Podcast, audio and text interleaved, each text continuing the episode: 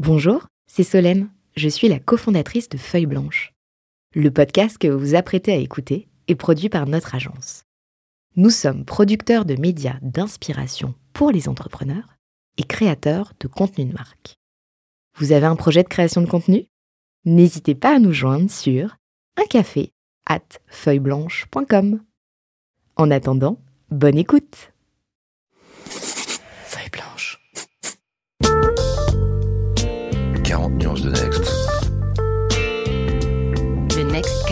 vous ne l'avez jamais entendu, animé par Olivier Mathieu et Thomas Benzazon. Ils sont 40, 40 entrepreneurs, 40 champions de la tech française. Comment sont-ils arrivés là? À quels enjeux font-ils face? Quels sont les ressorts qui les ont forgés? Je suis Thomas Benzazon, cofondateur du Brain Studio Feuille Blanche et avec mon compère Olivier Mathieu, cofondateur de Price Minister, DG du fonds 2050, président de The Camp et vice-président de France Digital, nous vous plongeons dans l'univers de ces entrepreneurs d'exception et les coulisses du Next 40. Ils répondront à nos questions, à celles d'invités surprises, tout comme à nos partenaires que sont La Tribune, Madines, France Digital, La French Tech, Oracle et Neuflis OBC. Vous en voulez plus? Abonnez-vous sur vos plateformes de podcast préférées. N'hésitez pas à nous laisser un commentaire, à nous donner les fameuses 5 étoiles pour ensemble exploser les algorithmes et faire rayonner les entrepreneurs. Bonjour à tous, aujourd'hui on vous dévoile le dessous des cartes. Ça ferait un bon nom d'émission mais on est bien dans 40 nuances de Next, le podcast qui vous fait vivre les coulisses des plus belles aventures de la tech française.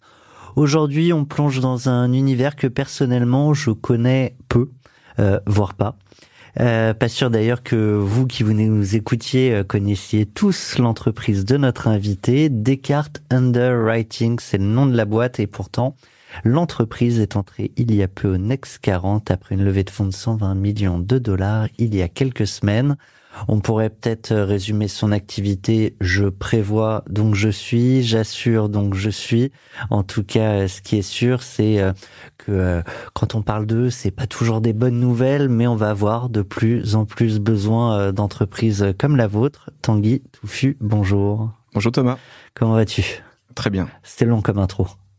C'était parfait. En plus, avec beaucoup de jeux de mots, euh, j'ai beaucoup aimé. Au moins, tu les as compris. Mais alors, du coup, pour que nos invités, puis nos invités, que nos auditeurs puissent comprendre de quoi on parle, Descartes Underwriting, qu'est-ce que c'est?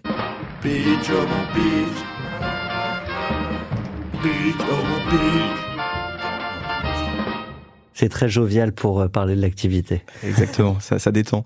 Euh, Descartes, c'est une société qui est assez jeune, hein, qui a été créée il y a trois ans, qui travaille en fait euh, sur les, les grands risques, donc euh, les risques des grandes entreprises, avec un, un focus sur les, les, risques climatiques, risques climatiques, risques naturels. Donc on va couvrir et en y fait. En a. Et il y en a beaucoup et ils sont en, en, en croissance exponentielle pour beaucoup d'entre eux et avec une vision qui est mondiale. Donc on a aussi bien des bureaux donc à, à Denver, Houston, New York, des, des bureaux à Sydney ou à Singapour ou à ou à Londres. Donc on a une vision assez assez mondiale de ces risques-là, qui effectivement sont en, en, forte croissance. En trois ans au Next 40, en trois ans dans plusieurs pays, comment ça se fait? Alors on est sur un marché, euh, nos clients c'est des multinationales qui euh, s'attendent à ce qu'on soit euh, présent dans le monde entier pour, pour les euh, pour les accompagner. Et sur les risques euh, climatiques, en fait, la France est relativement protégé. On, on, en a évidemment, on, là on peut avoir dans quelques quelques mois des risques de gel. On en a eu en, en 2021 avec euh, des viticulteurs qui ont été impactés. On a eu beaucoup de quelques inondations. Exemples d'inondations. Ouais. Ça c'est plutôt pour l'Allemagne et, et, la Belgique en 2021 où là il y a eu euh, plus de 10 milliards en fait de, de, de sinistres hein, dans, dans les deux pays. Euh, on a évidemment des euh, quelques petits euh, orages Cévenol et ce type d'événements, mais globalement par rapport à des pays comme la Chine, comme les États-Unis, comme l'Australie, euh, on a on est relativement protégé, qui est, qui est ouais. limitée. Du coup, c'est euh, aujourd'hui et a priori ça devrait encore réduire 5% de l'activité en France. Ouais, c'est ça, même même moins que 5%. Ouais. Et en fait, aujourd'hui, on a à peu près euh, 50% Europe au sens large et 50% reste du monde. Et d'ici euh, quelques temps, je pense qu'on sera euh, un tiers Europe et puis le reste euh, Amérique du Nord et, et Asie. Alors merci Tanguy pour notre balance commerciale déjà. Euh, pour bien euh, comprendre euh, ce que comment ça marche, euh, parce que typiquement on pourrait imaginer que arriver en trois ans là, c'est qu'il y a peut-être beaucoup de place à prendre. On est effectivement sur un, un domaine, l'assurance et la, la, la, tech climate qui est encore peu traitée. Euh, dans l'assurance, il y a beaucoup d'exemples dans l'assurance automobile ou l'assurance habitation, donc pour les particuliers. En revanche, les startups qui sont prêtes à attaquer le segment des grandes entreprises, il y en a pas. Donc on est clairement euh, les seuls, en tout cas en, en Europe, sur ce positionnement-là, et on est euh, parmi les quelques acteurs qui qui sont en train de, de, renverser la table sur le segment des, des grandes entreprises. Parce que les, les grands assureurs mondiaux qu'on connaît tous n'y vont pas, ils vont mal. Ils y vont, ils y vont, mais alors parfois avec une compréhension des risques qui est encore assez limitée. Donc c'est vraiment une vision qui est finalement euh, celle du rétroviseur. On va regarder dans le passé euh, la sinistralité et pas forcément une vision physique des éléments euh, qui sont en train de se produire pour comprendre plus finement la fréquence des, des, feux de forêt, la fréquence des, des cyclones, la fréquence des, des, des, gels. En fait, c'est c'est le modèle et la techno qui fait que vous en êtes là aujourd'hui. On est clairement sur un, un domaine où il y a beaucoup de données. Euh, beaucoup d'algorithmes qu'on peut utiliser et un, un, secteur qui est assez conservateur, où il y a eu peu de peu de ruptures en fait euh, sur les grands risques. Il y a beaucoup de contrats qui ressemblent à des contrats il y a, il y a 50 ou 70 ans. On a pas mal de, de questions de nos, nos, partenaires sur euh, à la fois euh, l'innovation, la vôtre, et puis l'innovation au sens large. Je vais je vais je vais te les passer dans dans quelques instants, mais typiquement quand tu me parles de l'importance des algos, notamment, mmh. c'est que contrairement à d'autres acteurs de l'assurance, quand il y a un sinistre, vous envoyez pas quelqu'un qui vient constater à la main et euh, dans un temps parfois presque infini, en tout cas pour celui euh, qui a vu euh, qui a vu le sinistre. Enfin, ça, ça, peut être long. Là, en l'occurrence, tout se fait en algo ou presque. Exactement. Donc, que ce soit par exemple des cyclones, on va pouvoir suivre l'œil du cyclone en temps réel.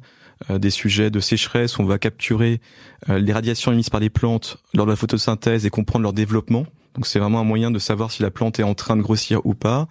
Ou des sujets de feux de forêt où on peut effectivement tracer des zones extrêmement larges en sachant, euh, enfin, en déterminant si elles sont brûlées ou pas brûlées, ou partiellement brûlées ou totalement brûlées. Donc on a effectivement. Euh, Et ça, tu le vois avec tes satellites. Enfin, D'ailleurs, c'est même pas les tiens. Oui, on, on, passe effectivement par des satellites qui peuvent être des satellites européens. Donc on est incubé par euh, l'agence spatiale européenne, des satellites japonais comme celui JAXA, des satellites américains sous la NASA. Il y a aussi des satellites privés. Il y a, il y a pas mal d'entreprises qui aujourd'hui lancent leurs satellites. Et du coup, vous voulez louer euh, l'accès au... On, on, va effectivement... Alors, il y a des données qui vont être Je gratuites. comprendre le modèle, ouais. Ouais, ouais. des données qui sont payantes. Euh, mais il y a beaucoup de données gratuites. Quand c'est la NASA ou l'Agence spatiale européenne, c'est finalement l'agent des contribuables européens ou américains qui finance ces satellites. Donc moi aussi, si je veux regarder les images satellites... Alors si t'es fort en maths, en algorithme, tu pourras regarder les images, les, euh, les exploiter, mais ça demande quand même euh, beaucoup de beaucoup de bouteilles. C'est pas quelque chose que tout le monde peut faire.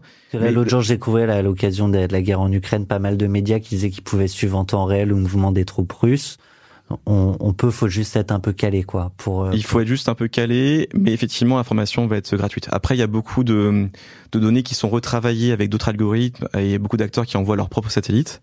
Et puis il y a beaucoup de données au sol aussi. On utilise beaucoup de données radar, par exemple, sur les sujets grêles. On peut capturer euh, l'énergie cinétique d'un orage de grêle. On peut avoir des sujets aussi des des, des, des capteurs physiques qui vont euh, prendre l'impact d'un grêlon sur le sol. On va avoir des des, des capteurs qui vont euh, calculer l'énergie aussi euh, qui est déployée lors d'événements sismiques. Euh, donc il y a la hauteur des vagues aussi avec différentes bouées. Donc c'est vraiment très très riche. Écoute, je te propose, parce que j'ai encore 10 000 questions là-dessus, mais une, une, première qui devrait peut-être nous aider, ou en tout cas comme ça il y aura pas de redite, avec la question de Christophe Négrier, notre partenaire de chez Oracle. On l'écoute. Vous avez un message. Bonjour Tanguy, toutes mes félicitations pour votre récente levée de fonds. Alors vous proposez aujourd'hui une offre d'assurance nouvelle génération dite paramétrique. Je voulais savoir sur quelle technologie vous vous appuyez pour détecter en temps réel les sinistres. Il est fan de techno. ça se, et on a envie de comprendre. Euh, après, je peux en parler pendant des heures, donc je vais essayer d'être d'être très simple dans ma dans ma réponse, mais donc y a, y a, ça va dépendre du type de risque. Euh, et souvent, on va combiner en fait des technologies différentes. Ça peut être aussi bien du satellite combiné à du radar que éventuellement des capteurs, euh, des sonars qui vont regarder la, la hauteur des, euh, des, rivières. On va pas assurer des, des acteurs sur le transport euh, fluvial. Ça peut être effectivement des capteurs sur l'accélération au sol lors des tremblements de terre. Donc on va combiner différentes technologies.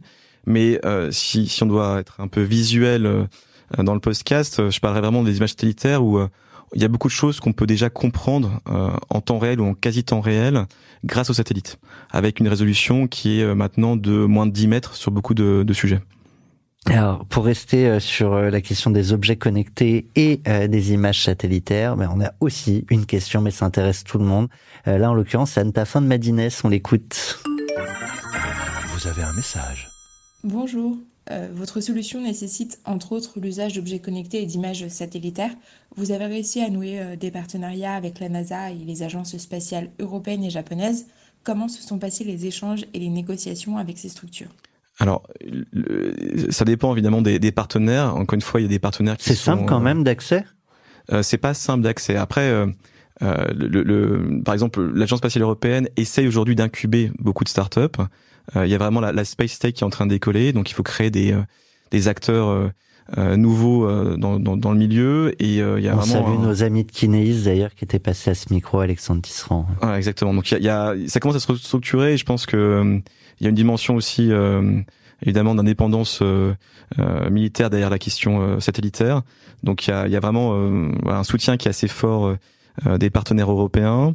Après, euh, il y a aussi euh, des sociétés, euh, par exemple, on va prendre iSci avec qui on a un partenariat, qui est une start-up finlandaise, qui a levé, je crois, 150 millions de dollars il y a quelques quelques semaines, qui est pour sa série D, je crois, qui est un acteur européen qui envoie ses propres satellites et qui ont une technologie, par exemple, assez puissante sur des sujets de, de compréhension des inondations, qui est un des risques qui explose le plus depuis depuis 50 ans pour euh, bien comprendre, ce que là tu nous as parlé des capteurs, des radars, des sonars, euh, des images satellites, euh, qu'il faut aller piocher un peu partout. à chaque fois que vous dites on va créer un produit, parce que mm. du coup on peut le penser comme ça, hein, typiquement couvrir une inondation, c'est c'est un produit d'assurance. Vous, comment vous savez où aller chercher l'info? Est-ce qu'il existe déjà? Est-ce que parfois il y a des trous dans la raquette? Du coup, on pondère un peu euh, le, le prix de l'assurance ou est-ce qu'on crée euh, des nouveaux partenariats? Enfin, voilà, comment comment tout ça se conçoit? Alors, euh, clairement, il y a des des images Pardon, je, je, peux, je poursuis ma, ma, question comme ça, tu pourras répondre dans la globalité. Au moment où vous lancez il y a trois ans, mhm. vous, il y avait déjà suffisamment de choses pour créer le produit? Il y avait la, la matière première, c'est-à-dire la donnée, euh, qui ensuite peut être exploité par des algorithmes. En revanche, les produits, il faut les bâtir. Donc par exemple, euh, si, on, si, euh, si, on regarde les feux de forêt, donc ça c'est pareil un des risques qui a le plus explosé depuis depuis 50 ans, avec des sinistres à plus de 20 milliards aux États-Unis il y a, il y a deux ans. On va on va pas envoyer des gens sur place pour déterminer évidemment si les arbres sont brûlés ou pas, parce qu'on est sur des exploitations qui font souvent plus de plusieurs millions d'hectares, voire plusieurs dizaines de millions d'hectares. Et dans ce cas-là, le satellite euh, va nous fournir des informations de type donc euh, images qui permettent de savoir, en retraitant avec des réseaux neuronaux et euh, de, de l'apprentissage automatique, donc du computer visioning, on va réussir à savoir si c'est brûlé ou pas brûlé. Et donc ça, c'est quelque chose effectivement qu'on va qu'on va utiliser pour couvrir des clients en Australie, des clients au Chili, des clients aux États-Unis. Et la technologie est identique finalement entre euh, l'Australie, le Chili ou les États-Unis. On va oui, utiliser le même risque. Même du coup, c'est a priori. le même. Il y a des parfois des, des données euh, radar, par exemple, entre les données radar américaines ou australiennes. Il y a une calibration à faire, mais globalement, on va avoir des modèles qui sont qui sont globaux. Parce que l'autre point fort, parce que je te, je te, demandais un peu quel était l'intérêt pour un, un, gouvernement ou, ou une grande entreprise de passer. Alors je te l'ai demandé avant pour être sûr que tu avais une réponse, mais ça tombe bien. Puis a priori vous avez quand même des réponses à ce genre de questions. Mais typiquement, je te demandais quel est leur intérêt à passer par vous, sachant que de toute manière le sinistre est là et euh, on prévoit pas non plus a priori que qu'il n'y aura pas de sinistre, on va pas décaler ces champs parce qu'on sait que dans 10 ans ou dans 15 ans, potentiellement, il y aura, il y aura tel ou tel sinistre. Et, et le gros sujet, c'est euh, la rapidité euh, de recouvrement. Alors, si je prends un exemple, qu'on on est à la fois sur les grandes entreprises et les gouvernements, euh, je prends un exemple euh, qui est marquant, qui est celui de, de Madagascar, où il y a eu dans les trois dernières semaines donc deux événements, deux cyclones, un appelé Batirai et l'autre Ennati, qui ont évidemment euh, conduit à des pertes colossales pour un pays qui est extrêmement pauvre, extrêmement vulnérable, et qui heureusement a été assuré par euh, l'African Risk Capacity, qui est donc en fait un assureur panafricain euh, qui, qui est à l'origine et, et a été créé par les Nations Unies dans une logique d'augmenter la résilience des pays africains face au changement climatique. Et, et donc on a pu payer finalement très rapidement un sinistre. et plus on paye rapidement, et plus la capacité du pays à rebondir Et euh, est bonne. Ouais. Si on prend l'agriculture, notamment en Afrique, euh, si on paye finalement en quelques semaines, potentiellement les agriculteurs après par exemple un échec de semis, donc on n'arrive pas, il n'y a pas de saison des pluies euh, comme, pas, comme ouais. prévu, ça prend pas. Ils ont potentiellement l'argent pour pouvoir replanter quelque chose d'autre et sauver finalement la récolte. Si on arrive 18 mois plus tard, en général, ils ont vendu leur matériel productif. Euh, ils ont Fallait bien manger. voilà, exactement. Et donc au final, euh, on rentre dans une dans un dans un cercle de pauvreté qui est extrêmement complexe à casser. Donc il y a vraiment côté Banque mondiale, côté IFC, une volonté en fait pour aller très très vite.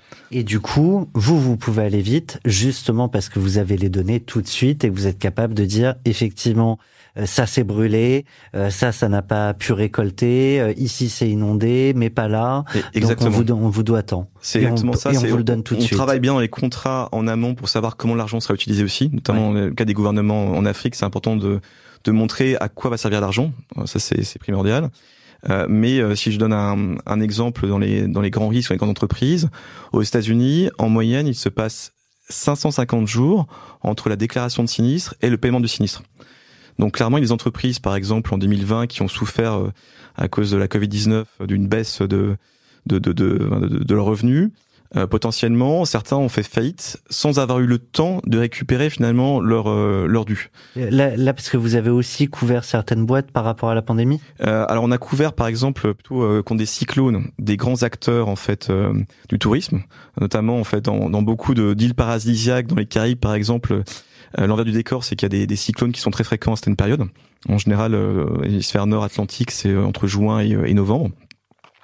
Et euh, potentiellement, un hôtel peut être peut être rasé. Et si en plus ils n'ont pas évidemment les ressources financières pour pouvoir euh, re- reconstruire ou en tout cas euh, Pour euh, la saison d'après. pour la saison d'après, euh, c'est un énorme, un énorme sujet. Donc payer rapidement dans l'assurance, ça paraît euh, simple, mais euh, je pense que mm, pas mal d'auditeurs là qui ont dû avoir des dégâts des eaux et qui ont eu euh, un paiement au bout de six mois, dans les grandes entreprises, c'est ça, mais en, en plus, en plus lourd, et ça passe souvent par des procès. C'est souvent un, un monde où en fait, Ce qui rajoute litiges. encore un peu de temps. ce qui rajoute encore un peu de temps, ce qui évidemment va rajouter des coûts frictionnels, et puis euh, c'est pas une une logique saine. C'est-à-dire que si les clients, en fait, quand ça se passe mal, on leur envoie euh, des avocats, euh, la, la, la raison d'être de l'assureur est quand même remise en question. Il y a, je discutais avec euh, pas mal d'assureurs, mais alors pour le coup avant euh, avant la pandémie, mais quand même par rapport à tous ces sujets de changement climatique, d'inondation à répétition, tu rajoutes là-dessus les attentats, tu rajoutes potentiellement les risques de guerre. Euh, il disait, on ne sait pas comment on va s'y retrouver dans 5 ans, dans 10 ans, dans, dans 15 ans. Ils sont frileux, ils sont juste pas bien équipés. J'ai envie de dire euh, les deux. C'est-à-dire que le mauvais équipement conduit à une frilosité. Et euh, aujourd'hui, euh, c'est clair qu'on a une accélération, donc ces, événements climatiques euh, extrêmes. Ça, c'est en plus il y a eu évidemment là, une pandémie qui a coûté au marché de la science plus de 100 milliards de dollars. Donc c'est un événement quand même massif hein, pour beaucoup d'a- d'assureurs dans le monde. Donc clairement, il y a eu des bilans qui ont été qui ont été rognés, qui ont été réduits. Donc il y a une pression forte dans le monde de l'assurance. Maintenant, euh, quand on regarde la croissance des sinistres non assurés par rapport aux sinistres assurés, les premiers croissent plus vite. Donc en fait, le secteur de l'assurance continue à se développer, continue à croître, mais il rattrape pas finalement la sinistralité globale liée au changement climatique. C'est-à-dire qu'il y a de plus en plus de sujets, de sinistres qui sont pas assurés aujourd'hui. Ouais, donc même si l'assureur euh, fait bien son travail et augmente en fait sa, sa capacité à fournir des, de l'assurance, au global, on n'arrive pas à rattraper euh, l'accélération de la fréquence des anomalies. Donc en fait, on est juste en train, même si on fait des croissances à plus de 3%, 4% dans le monde, euh, clairement, on est encore euh, en retard par rapport aux, aux, aux sinistres qui, eux, sont des, sur des croissances beaucoup plus fortes. Donc il y a vraiment un, un travail très fort pour rattraper juste et rester au même niveau de pénétration. Faut être en mode start-up. Il faut être en mode start-up et puis euh, changer un peu les règles du jeu. On parlait des grands acteurs euh, du secteur. Euh, on entend souvent, alors c'est c'est un peu facile des fois de taper sur son assureur, mais les fameux astérisques qu'on retrouve dans les contrats et où finalement il y a toujours une bonne raison de ne pas être assuré parce qu'on n'avait pas envie parfois de se plonger aussi de, réellement dans les contrats. Est-ce que c'est plus facile quand on a quelque chose de très modélisé comme vous de savoir ce qui est couvert, ce qui le sera pas? Euh, et euh, s'il y a discussion, bah, au moins on a les données et on peut regarder la même carte. Exactement. En fait, euh, la transparence, c'est un, un, sujet qui est énorme en fait euh, dans le monde de l'assurance. Il y a eu évidemment euh, des critiques assez fortes qui ont été émises pendant la Covid-19 sur le fait qu'il y a beaucoup de restaurateurs qui étaient assurés contre des épidémies et pas des pandémies. Bon, la Covid-19, tout le monde est conscient maintenant que c'est bien une pandémie, mais au moment de la souscription des contrats, se dire que oui, ben finalement, la on n'est pas protégé. entre pandémie et épidémie, on la faisait pas encore. Elle est quand même pas évidente pour le commandé mortel. Je pense que j'aurais été le premier à faire une, une bourde à ce niveau-là. Donc, c'est important que les contrats expliquent ce qui est assuré et ce qui n'est pas. Et évidemment, on a une approche où on va dire, nous, on va couvrir par exemple une inondation, on va couvrir euh, donc un cyclone, on va couvrir un tremblement de terre, et on explique très clairement dans le contrat comment ça fonctionne, en fonction de différents euh, scénarios d'intensité. Et donc, il n'y a pas de surprise en fait sur combien va être perçu par le client.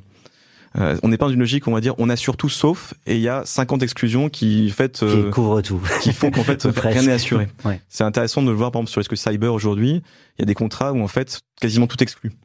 Euh, et il reste quasiment plus rien. Il faut vraiment un scénario euh, très particulier pour réussir à récupérer de l'argent de son assureur. On vous assure, mais pas contre les pirates. Ouais, pas contre les pirates, pas contre les attaques. Ben, le malware, évidemment, c'est être exclu. Donc oui, c'est clairement ce genre d'approche. Un mot sur euh, sur la marque euh, Descartes Underwriting. Euh, alors déjà en interne, nous ça a posé pas mal de questions. Pourquoi ce nom Et il y en a une autre. Et puis je, je poserai je poserai évidemment en complément mais c'est un de tes amis, Philippe Mangematin, euh, qui est d'ailleurs entrepreneur aussi dans l'assurance et je crois aussi dans l'assurance cyber. Exactement. Mais c'était pas lui qui couvrait pas contre tout. Ah non. non, il vient, il vient de lancer, donc c'est une Tu n'aurais pas fait ça à ton ami. Euh, eh ben, on l'écoute. Une question sur la marque. Vous avez un message. Salut Tanguy, Philippe Mangematin. Alors j'ai deux petites questions pour toi. La première, c'est comment tu prononces Descartes en anglais? Euh, Et la deuxième, un peu dans la lignée, toi qui es une entreprise qui est très internationale avec des bureaux partout dans le monde, quelles sont les zones que tu sens euh, les, plus dynamiques économiquement en ce moment, euh, en général et dans la science en particulier Un grand merci. Alors la prononciation est assez simple, c'est Descartes. pour les Américains, c'est assez simple. On a Descartes pour les Espagnols. Euh, donc évidemment différentes prononciations, euh, mais ça reste un, un nom qui porte euh, une dimension scientifique extrêmement forte et, et, qui est très connu de par le monde. sur la deuxième question, sur tout, le monde connaît Descartes. Beaucoup de gens en fait connaissent Descartes et évidemment c'est quand même le, le père de l'approche scientifique. c'est celui qui évidemment par le doute remet en question évidemment pour revenir au, fondement même euh, de, de, de, de la raison. C'est l'approche philosophique de la science. Alors c'est l'approche, euh, enfin c'est vraiment des démarche scientifique, euh, et c'est à la fois un philosophe et un mathématicien. Et notamment euh, dans le monde spatial, c'est quelqu'un qui, avec ses découvertes sur, enfin, ses découvertes géométriques, a permis des avancées extrêmement fortes, et qui est aussi à l'origine de conventions comme X, Y, Z, ABC, euh, ou le l'axe des abscisses ou l'axe des ordonnées, euh, c'est lui qui a formalisé ça. Donc c'est quelqu'un qui euh, est très connu pour euh, ses, enfin dire ses écrits philosophiques, mais qui dans la pensée mathématique et la pensée scientifique a été quelqu'un d'essentiel. Et sur la deuxième question, là, c'est évidemment sur la dynamique et sans surprise, l'Asie est une zone à forte croissance. enfin, je vais dire même la zone EPAC au sens large, donc on, on rajoute autant l'Océanie avec avec l'Australie. Euh, et c'est là, évidemment, on est en train aussi de, de beaucoup investir parce qu'il y a à la fois une une demande qui est forte, que c'est des, des, pays qui sont assez fragiles par rapport aux catastrophes naturelles, et en même temps, c'est des pays qui ont des croissances aussi assez fortes. Donc les deux combinés, ça, ça donne évidemment une, une demande forte. Là, vous ouvrez bientôt à Madrid On ouvrira bientôt à Madrid, euh, effectivement, dans les prochaines semaines. Hong Kong, effectivement, je peux euh, en Asie. Ouais, tout à Sinon fait. on coupe. Hein. Euh, non, Hong Kong, c'est bon, c'est c'est euh, incorporé. Euh, j'ai signé contrat, ça sera incorporé la semaine prochaine. Et Madrid, c'est en cours. Euh, évidemment, ce sera une succursale, donc c'est plus facile qu'une filiale, mais il y a quand même encore quelques délais. Mais on est déjà présent effectivement dans, dans, trois villes aux États-Unis, Denver, Houston et New York, et puis en Asie notamment à Singapour, qui est une bonne base Asie du Sud-Est, et il y a en Australie, qui est un des pays qui malheureusement le souffre le plus du changement climatique. Sur l'international, c'est toujours un, questionnement d'aller vite, euh, de pas se planter, de méthode pour aller à l'international, du bon pays, des bonnes équipes. C'est quoi le modèle type pour une boîte comme la vôtre? Alors effectivement, pour nous, comme nos clients sont demandeurs d'avoir une couverture globale, c'est important d'être partout dans le monde. Et aussi, on est sur un. Ça change quoi de tout faire de France ou d'être euh, sur place? Ah bah Forcément, on est quand même sur un marché qui est très réglementé. C'est l'assurance, hein, donc euh, évidemment, il faut des licences locales pour pouvoir opérer. Donc ça, c'est on peut pas euh, couvrir le monde de, de Paris, c'est c'est pas possible d'un point de vue réglementaire. Et ensuite, on a aussi euh, une dimension euh, assureur où on a besoin de diversifier. Donc c'est, on, pourrait être par exemple les meilleurs du monde sur la modélisation d'inondations allemandes, en 2021, on aurait perdu beaucoup, beaucoup d'argent.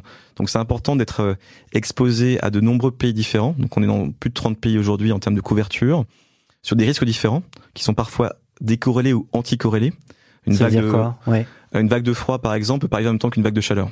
Et on peut couvrir à la fois une vague de chaleur et une vague de froid. Donc là, on est tranquille, on n'aura pas les deux dans la même journée. Euh, à quelques semaines d'intervalle, c'est possible, mais dans la même journée, euh, non. Et puis, évidemment, avec des pas de temps différentes. Mais déjà, entre hémisphère nord et hémisphère sud, il y a une, il y a une décorrélation. Euh. Qui, euh, bah, justement, quels sont les pays bah, les plus à risque? Tu as parlé tout à l'heure des États-Unis, de la Chine, Australie. tout. bah, clairement, les États-Unis, c'est le gros marché mondial au niveau des entreprises.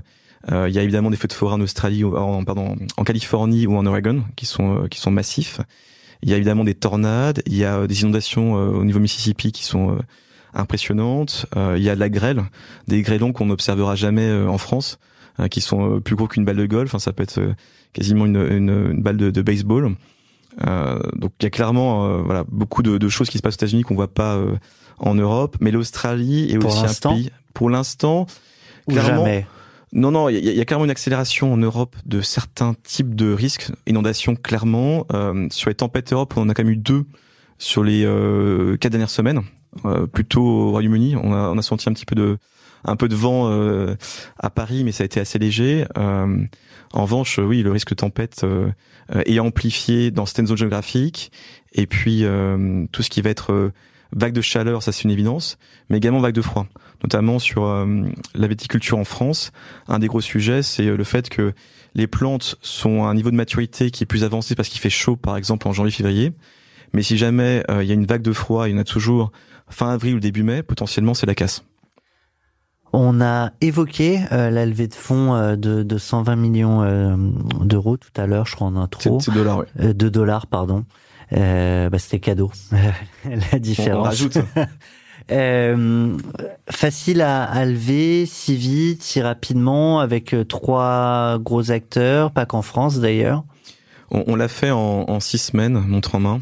Euh, donc c'est effectivement assez rapide. C'était la première C'était euh, notre série B. Donc on a fait effectivement un, un, un seed euh, en janvier 2019 au démarrage de la boîte et on a réussi à, à convaincre un investisseur en, quelques quelques semaines, c'était à peu près deux semaines. C'est qui? Blackfin, qui est un acteur spécialisé plutôt sur la, la fintech en, en, Europe. On a fait une série A euh, dès le déconfinement, le premier déconfinement, euh, dans une logique où Évidemment, on, était, euh, comme beaucoup d'entreprises, euh, inquiets par rapport à ce qui se passait dans le monde avec la Covid-19, euh, notamment avec 2008 en tête et puis voilà, des, des, des, chiffres de croissance du PNB dans la plupart des pays développés qui étaient autour de moins 10%. ouais. hein donc, donc on avait dans cette optique-là, on n'avait pas besoin de lever, mais on s'est dit c'est quand même pas mal pour traverser un désert d'avoir une, une, petite gourde voilà. pour, pour la soif. Et puis finalement, bon, pour les pour pas mal d'entreprises, euh, il y a eu beaucoup d'argent qui a été injecté dans l'économie et euh, ça a été aussi un, un, accélérateur sur tout ce qui est digitalisation.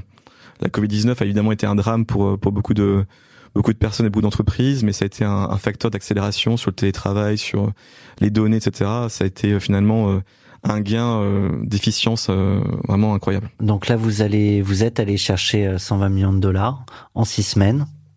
Je pense que c'est petite anecdote ou?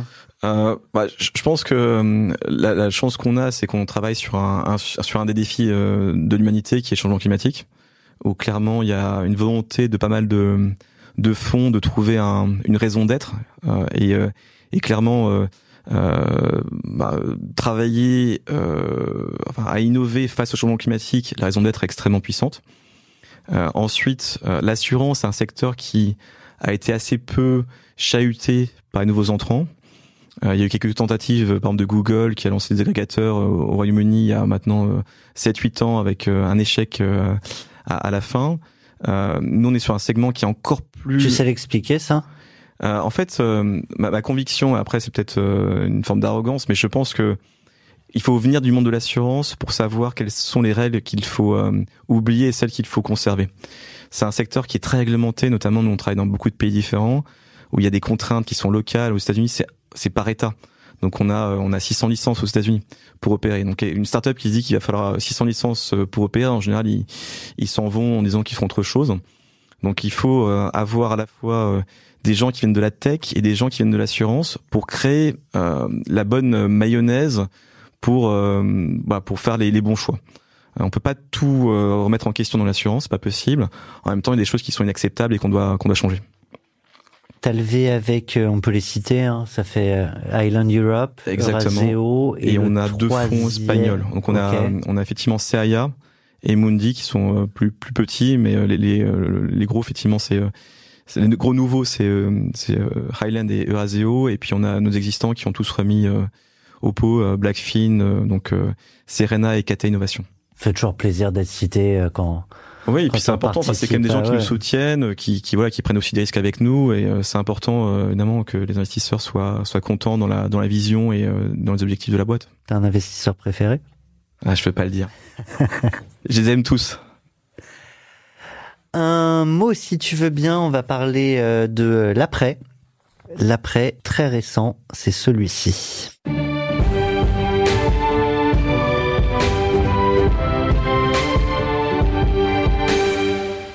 Française, français. Alors, Tanguy, si tu devais euh, demain, tu vois, j'ai le pouvoir ici euh, autour de ce plateau de te donner finalement le rôle que je veux. Demain, euh, tu prends la tête de l'État. Si tu dois changer quelque chose, ta grande réforme, euh, ton grand projet pour la France, l'Europe, le monde, euh, tu voudrais bouger quoi? Alors en fait, je, je présenterai un peu différemment. Qu'est-ce que j'ai pas envie de voir changer dans les prochains mois? C'est bien aussi de changer les questions. C'est effectivement exactement. C'est par rapport au visa tech où en fait, nous on a plus de 20 nationalités dans l'équipe. Euh, à Paris, juste à Paris. Hein. Je parle pas des, des gens qu'on a euh, ailleurs euh, à Londres, aux États-Unis ou, en Asie. et c'est extrêmement important qu'on puisse continuer à attirer des talents tech du monde entier. Ça, c'est un, un, point qui est, qui est fondamental. On n'a pas dans le marché français suffisamment de ressources et donc, euh, bah, il faut qu'on aille les puiser ailleurs. Il y a une guerre des talents avec les, avec Londres, avec Berlin, avec avec Munich, avec avec Madrid aussi, avec Milan. Donc il faut qu'on soit vraiment en situation de, de pouvoir attirer cette matière grise. Là aujourd'hui, je suis en train d'envoyer des gens, par exemple des Européens, euh, à Londres. Et comme c'est une identité qui est réglementée, il va me falloir pour certains d'entre eux 18 mois avant de pouvoir avoir les visas nécessaires pour envoyer des gens au Royaume-Uni. Aujourd'hui, j'arrive à attirer des profils excellents et avoir un visa en une semaine, euh, pour faire simple. Si on garde cet avantage compétitif, on est beaucoup plus fort que les États-Unis, beaucoup plus fort que l'Allemagne, beaucoup plus fort que le Royaume-Uni dans la guerre des talents. Et quand on parle de tech, on parle de guerre des talents. Tu dis ça parce que certains candidats envisagent de, de supprimer ou, ou il y en a plusieurs qui pourraient le Il y en a plusieurs effectivement qui euh, qui pensent qu'on s'en sortira juste euh, avec euh, avec nos bras et je pense que sur enfin moi clairement sur la tech, sur les data scientists, notamment pour des boîtes qui ont une, une visée mondiale, celles qui veulent être vraiment des leaders mondiaux, on peut pas tourner qu'avec qu'avec des gens effectivement qui viennent qui viennent de France. J'avais idée qu'en matière de science, on était quand même relativement bon en France, mais peut-être que je me, je me trompe. C'était donc est-ce qu'on n'est pas assez à, poursuivre cette, cette, carrière ou est-ce que finalement les, les Nobel dont on peut éventuellement parler, bah on, ils sont c'est c'est ouais c'est oui les médailles Fields pardon c'est c'est euh, le l'arbre qui cache la forêt de de rien. Je pense que euh, ou trop peu. Je pense qu'effectivement on a, on a toujours besoin de plus de d'ingénieurs, plus de d'actuaires dans notre notre univers. Je pense quand même que par rapport à certains pays d'Asie, il y a eu un décrochage. Là, par exemple, on a on a des gens du Vietnam dans l'équipe. Il y a une école des maths vietnamienne qui est extrêmement élitiste, extrêmement puissante, et on voit qu'ils ont un niveau en fait en mathématiques qui est supérieur à celui qu'on peut trouver en Europe et aux États-Unis, mais, mais très largement. Donc, euh, je veux pas sur la pédagogie pour y aller. Euh, non, c'est vraiment sur le, niveau de, de maths, euh, notamment de leur élite, qui est bien supérieur à celui qu'on peut trouver en France. Il y a, a plus photo. Peut-être qu'il y a 10-15 ans, il y avait une... Mais donc c'est pas une question de pédagogie, c'est que des petits... Euh... C'est sans doute euh, à la fois des programmes qui sont plus musclés, le fait que ça reste une filière d'excellence. En France, euh, les mathématiques restent une filière d'excellence, mais on, voilà, je vais pas rentrer dans les débats avec les, enfin, les, les, réformes qui ont été euh, mise en œuvre récemment, mais on, voit bien qu'il y a eu un, un, décrochage dans le nombre d'étudiants qui prennent les mathématiques euh, au lycée.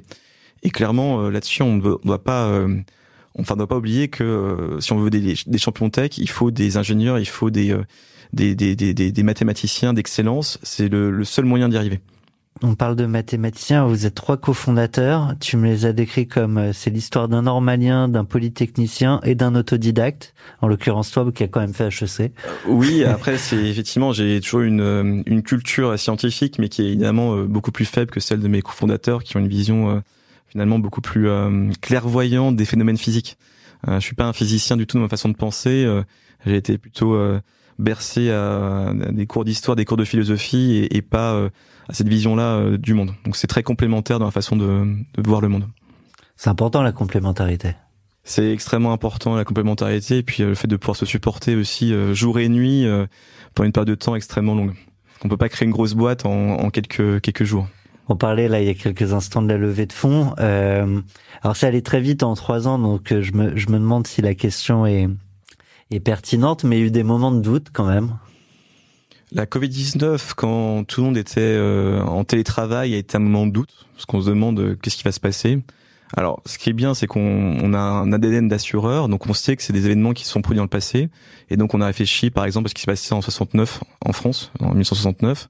Donc il y a eu, euh, une, il y a eu beaucoup moins de morts, mais il y a quand même eu des, des, beaucoup de morts quand même à cette époque-là, mal, mal enregistrés. Donc on avait une perspective historique qui laissait penser que on arriverait à en sortir assez rapidement quand même. Mais il y a eu un moment de doute, effectivement, comme coup de start-up, on se dit qu'est-ce qui va se passer? Après, euh, encore une fois, on est sur un, un, secteur où les clients sont maltraités. Donc à partir du moment où on apporte des solutions innovantes, euh, les fondamentaux sont, sont, solides. Je pense à ça, une question que je t'ai pas posée, mais euh, la, la, question des, des, fonds, parce que vous assurez quand même des grandes entreprises mmh. et des gouvernements. Euh, sur des volumes parfois de plusieurs millions d'hectares. Donc on imagine en plus les, les volumes des, des sinistres en jeu. Euh, il faut avoir l'air insolite. Comment on, comment au départ on, on, on, garantit euh, même pour pour ses premiers clients qu'on qu'on aura l'air insolite et qu'on sera là? Alors ça ça aussi c'est un sujet qui va bloquer beaucoup de startups. C'est que on avait euh, euh, des contacts dans le monde de la science et la réassurance qui faisaient que les gens avaient confiance. La réassurance, c'est ceux qui assurent les assureurs. Exactement. Je, je précise. Pour... Les, les réassureurs, c'est les assureurs des assureurs, euh, qui clairement nous connaissaient, avaient confiance en notre capacité à, à, à, gérer une entreprise correctement et qui nous ont fait confiance en, en finalement en, en, nous prêtant leur bilan entre guillemets. Donc on pouvait souscrire en leur nom. Et donc c'est vrai que on peut avoir aujourd'hui. C'est tes premiers clients, t'es pas allé leur dire vous signez chez euh, Descartes Underwriting. Exactement. Enfin c'est qu'on vous signez effectivement par notre intermédiaire chez un autre acteur. Mais c'est nous qui allons effectivement rédiger la police avec euh, des ce qu'on appelle des des euh, enfin des délégations d'autorité euh, dans le monde de, de l'assurance. Euh, mais c'est pas sur le bilan Descartes. On aurait été évidemment ridicule en termes de de, de de bilan pour pouvoir le faire. Et un jour, tu penses que vous serez plus obligé de le faire au nom d'eux? C'est mmh. l'ambition ou finalement peu importe? En fait, bah, ce qui compte, c'est que les, les, clients soient, soient contents, euh, nos partenaires, euh, notamment euh, distributeurs courtiers, soient contents. Euh, clairement, ce qu'on voit, c'est qu'il y a de la tech injectée à beaucoup de, de niveaux dans l'assurance.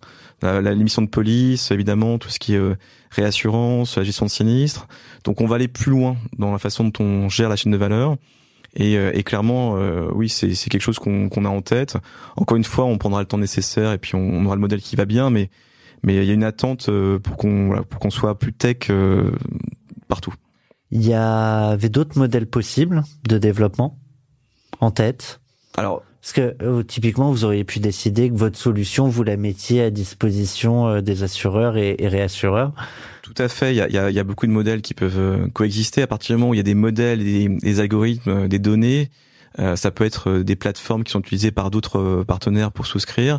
On a voulu faire le, enfin, on a pris le choix d'être indépendant dans la façon d'opérer pour pas avoir à attendre les décisions des grands groupes.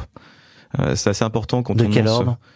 Euh, bah, souvent, si, si on doit dépendre d'un partenaire qui fait 100 milliards de, de chiffre d'affaires, on sait que euh, c'est des entreprises qui sont lentes, euh, pas parce qu'il y a une, enfin une malveillance, mais parce que il y a beaucoup de processus de décision, euh, des process assez complexes, et il faut aller vite. Un des avantages d'une startup, c'est aller vite. Donc en fait, être indépendant dans la façon d'opérer, c'était un choix qui était assumé pour bénéficier évidemment de, de, de l'aspect startup. Si ça te va, alors là on était au présidentiel, mais on va aller encore un peu plus loin. I have a dream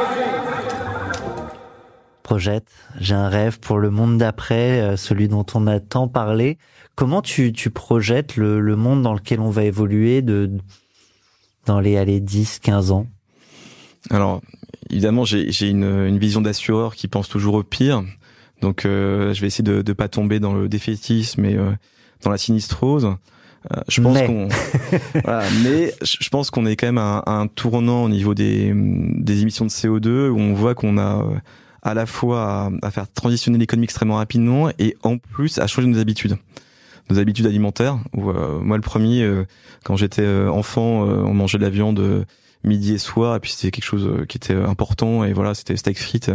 Bon, clairement, quand on regarde les émissions en fait qui sont liées à la viande, bah, c'est un vrai sujet. Donc il faut, je dis pas qu'il faut pas en manger évidemment, mais en revanche, il faut, euh, il faut faire attention à euh, notre empreinte carbone aussi bien dans nos déplacements que euh, nos habitudes alimentaires, que tout le reste Vestimentaire. vestimentaire. Donc il y a, il y a malheureusement, euh, je sais que c'est un, c'est un débat qui est, euh, qui est compliqué parce que c'est aussi notre culture. hein. Moi, j'ai encore une fois, j'ai une culture où, euh, on mangeait de la viande tout le temps, quasiment. C'était viril. À une culture, où, bah, il va falloir remettre ça en question, en disant que c'est pas la bonne approche si on veut que nos enfants puissent évoluer dans une, enfin, dans une, dans une, dans un climat qui est plus, euh, plus serein. Euh, pareil sur des déplacements où euh, on va compter évidemment sur des déplacements avec des, des avions qui seront euh, euh, beaucoup moins consommateurs en carburant, voire carrément électriques, mais on est encore très loin d'avoir craqué le sujet. Donc, il faut évidemment qu'on- qu'on trouve un moyen d'innover euh, de manière euh, fondamentale dans les années qui viennent, mais aussi qu'on accepte de se faire mal. Quand tu dis tout ça, euh, c'est bien que tu fais le lien entre euh, notre impact en tant qu'homme, en tant qu'industriel, entrepreneur aussi, mais même simplement d'un point de vue consommateur, et tout ce dérèglement climatique que, que tu observes au quotidien. Face à ça, il y a des discours euh, alternatifs de, comment on dit, post-vérité, nouvelle vérité, j'en sais rien. Euh, toi qui as l'air d'être un homme de science, sinon tu n'aurais pas euh, choisi Descartes euh, comme euh, tête d'affiche de, de l'entreprise. Comment tu le perçois aussi? En fait, le, le climato-sceptisme a quasiment disparu. Il y a 7-8 ans, quand j'allais à des conférences, j'avais droit à des critiques extrêmement dures à la fin des conférences, avec des gens qui euh, qui voulaient pas revenir aux mains, mais qui clairement euh, étaient euh, très sceptiques par rapport à la façon dont on pouvait comprendre l'évolution du climat. Il y en a moins Il y en a Ou- beaucoup moins. ou euh, du coup tu es aussi dans ta bulle cognitive ou finalement Non, non, il y en a, il y en a beaucoup Ouais, moins. vraiment. Il y en a beaucoup moins. Il y a encore des débats. Certains vont, vont attaquer en disant oui, mais potentiellement, euh, est-ce que c'est vraiment lié à l'homme euh, ou pas? Mais euh, quand on regarde sur euh, euh, 50 ans, un siècle, un millénaire, on a quand même beaucoup de données. Euh, c'est vraiment factuel. Il y a, y a plus de débat. Euh, encore une fois, si on regarde euh, notre sujet inondation, euh, feu de forêt ou euh, vague de chaleur ou sécheresse, on est quand même sur un, un, un facteur de 1,4 à 1,5 sur- sur 50, 70 ans. d'accélération tu. D'accélération, ouais. ouais. Donc on a quatre fois plus, cinq fois de plus en 50 ans, 70 ans dans le monde. Bon, c'est Et pas. de façon exponentielle sur les 50 Je- ans après? Alors, c'est toujours compliqué. compliqué, Le, ce qui est intéressant, c'est que le, le GIEC euh, avait des scénarios qui étaient euh, pessimistes, qui sont devenus les scénarios de base. Donc en fait, euh, le GIEC avec euh, des scientifiques, euh, on va dire, euh, enfin parmi les meilleurs du monde. En France, on a Hervé, Le Treux notamment, qui qui qui est, qui, qui, qui est un des, un des, une des stars, on va dire, du sujet. Euh, euh, climatique, euh, clairement ont été finalement trop optimistes. Euh, ils étaient aussi dans une logique défensive où il y a beaucoup de gens qui à l'époque disaient voilà vous êtes catastrophistes, Il fallait pas faire peur. les fameux en anglais, on dirait doomsayers. Non, clairement, euh, en fait, euh, ils avaient euh, loin d'avoir tort et clairement leur scénario euh, pessimiste est devenu le scénario euh, de base euh, aujourd'hui. Donc euh, voilà, c'est c'est c'est c'est un point important. Bon, j'imagine que tu as aussi vu Don't Look Up. Alors je l'ai pas encore vu. Je sais que je dois le voir, donc c'est clairement dans les choses que je Dans vois. la to do, mais en même temps, pendant ce temps-là, tu, tu levais des fonds, tu développais la Ah ouais, on, boîte. on euh, travaille beaucoup, donc on regarde pas compliqué. tellement la télé. euh, on, on va quand même parler euh, dans, dans la partie qui, qui te sera plus dédiée pour comprendre d'où tu viens, comment tu t'inspires de, ouais, de, de, de, de tous ces sujets-là. Mais donc, bah, bref, dans, dans le Look Up, tu as quand même dû avoir le pitch. Euh, on a eu là récemment euh, la guerre en Ukraine avec euh, certains, euh, du coup, spécialistes qui, qui disaient, mais ça fait 20 ans que certains disent que, que c'est prévu, il suffisait de lire Poutine. Et du coup, euh, ma, ma question, c'est, euh, on a beau dire, on a beau entendre, comment on se transforme?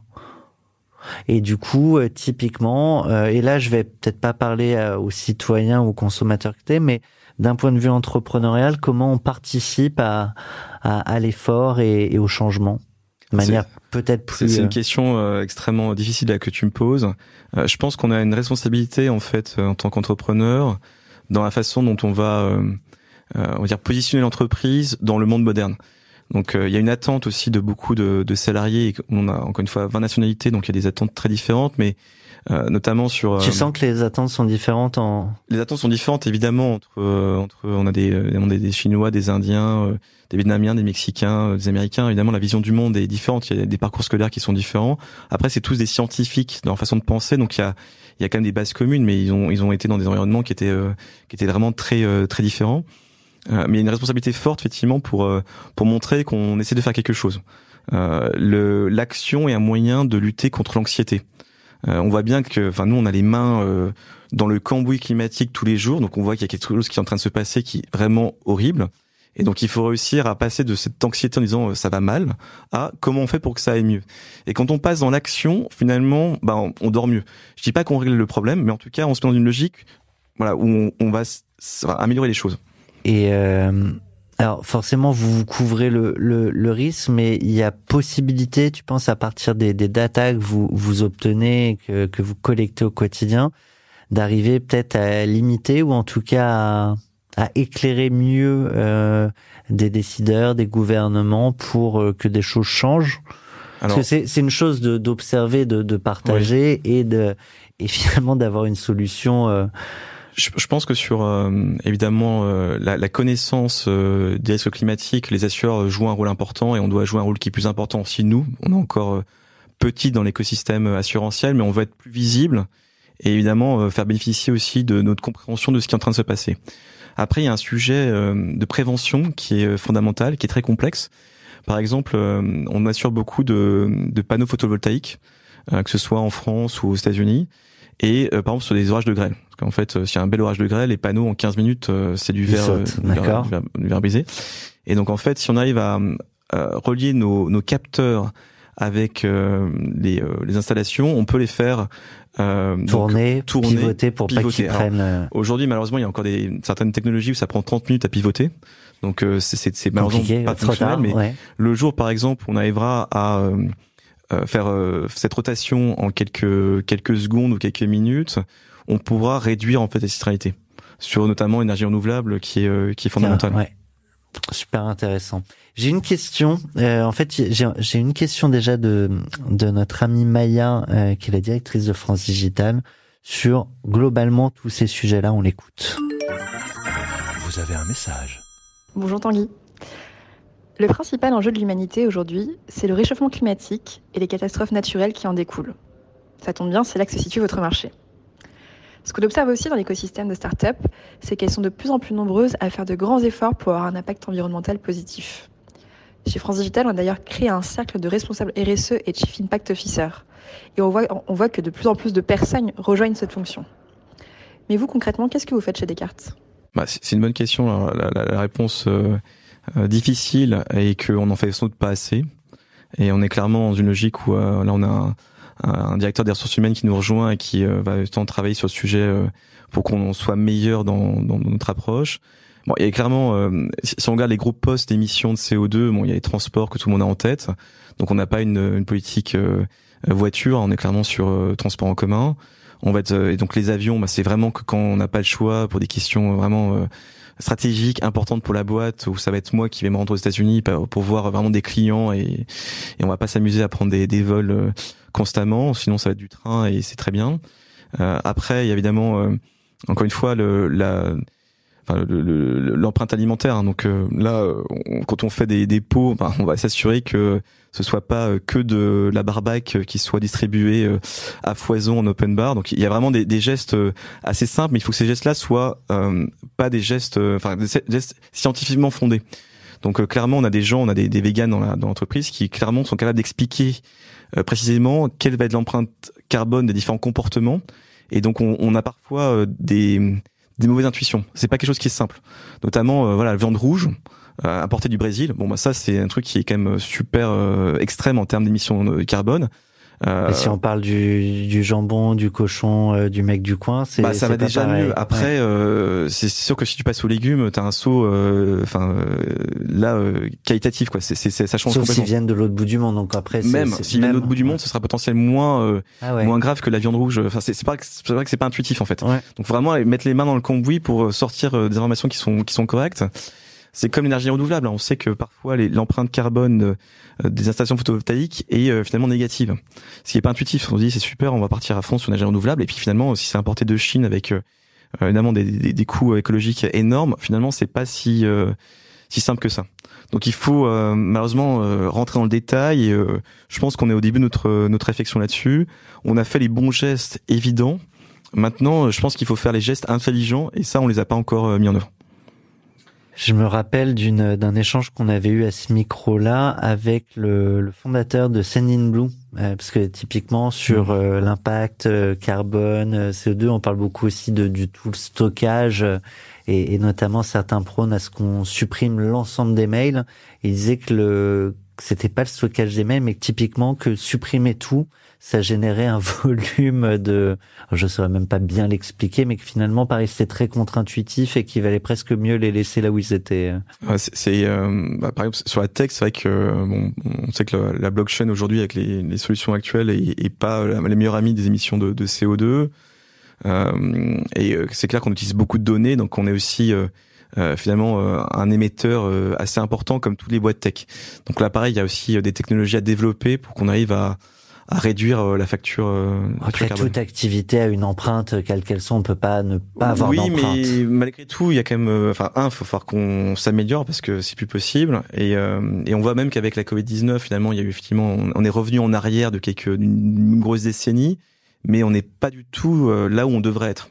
Et là, on est reparti à, fond les ballons en termes d'émissions, donc. Euh, il va falloir euh, qu'on se fasse mal. Une fois, c'est, malheureusement euh, pas que des bonnes nouvelles. Il va falloir qu'on qu'on accepte de se remettre en question fondamentalement. Le, le, premier sujet, c'est peut-être d'aller chercher les fameuses données pour pas partir sur des solutions contre-intuitives.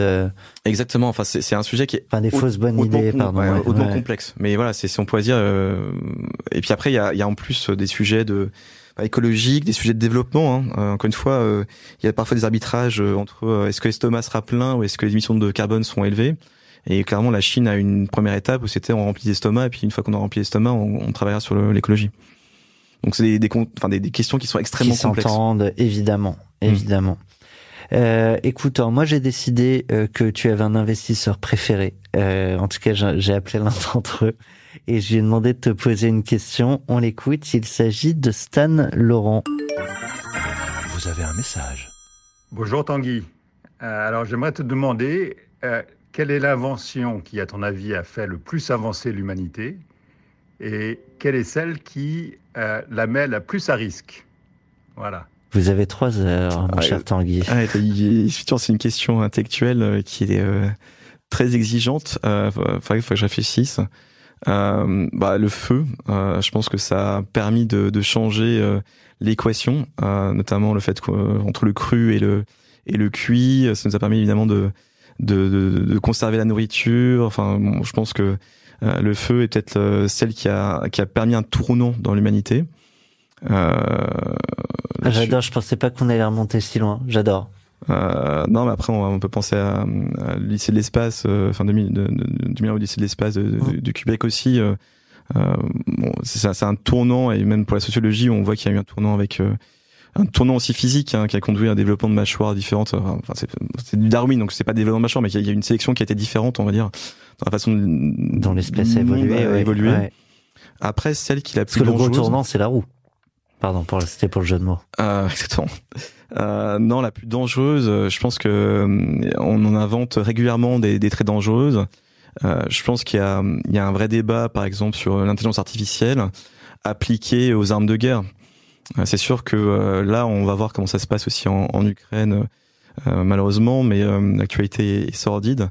Mais, mais si l'homme est confronté à une intelligence artificielle supérieure, on peut très bien imaginer des scénarios où on disparaît. Donc c'est c'est à la fois un bienfait incroyable, une étape dans le développement de l'humanité qui est fondamentale, et en même temps une prise de risque si finalement ça se retourne contre nous, qui est aussi bah, potentiellement ça peut être à l'origine de la disparition de l'humanité. Donc je pense que bah, c'est c'est celle peut-être qu'il faut le plus regarder en ce moment, à la fois du côté bienfait, du côté méfait comme toute grande innovation, c'est ce qu'on en fait qui, qui comptera à la fin. Je, je suis pas remonté effectivement à, à, des âges primitifs. Ouais. Mais le nucléaire, on voit que c'est voilà, un grand débat. C'est plutôt, euh, je pense que par rapport aux émissions de, de, carbone, en tout cas, le nucléaire est, est un choix qui euh, est inévitable. Eh bien, je te propose, ainsi qu'à tous nos auditeurs, euh, de passer à la partie 2 de ton épisode. On se retrouve dans quelques instants. 40 nuances de Next. Next 40 comme vous ne l'avez jamais entendu, animé par Olivier Mathieu et Thomas Benzazon.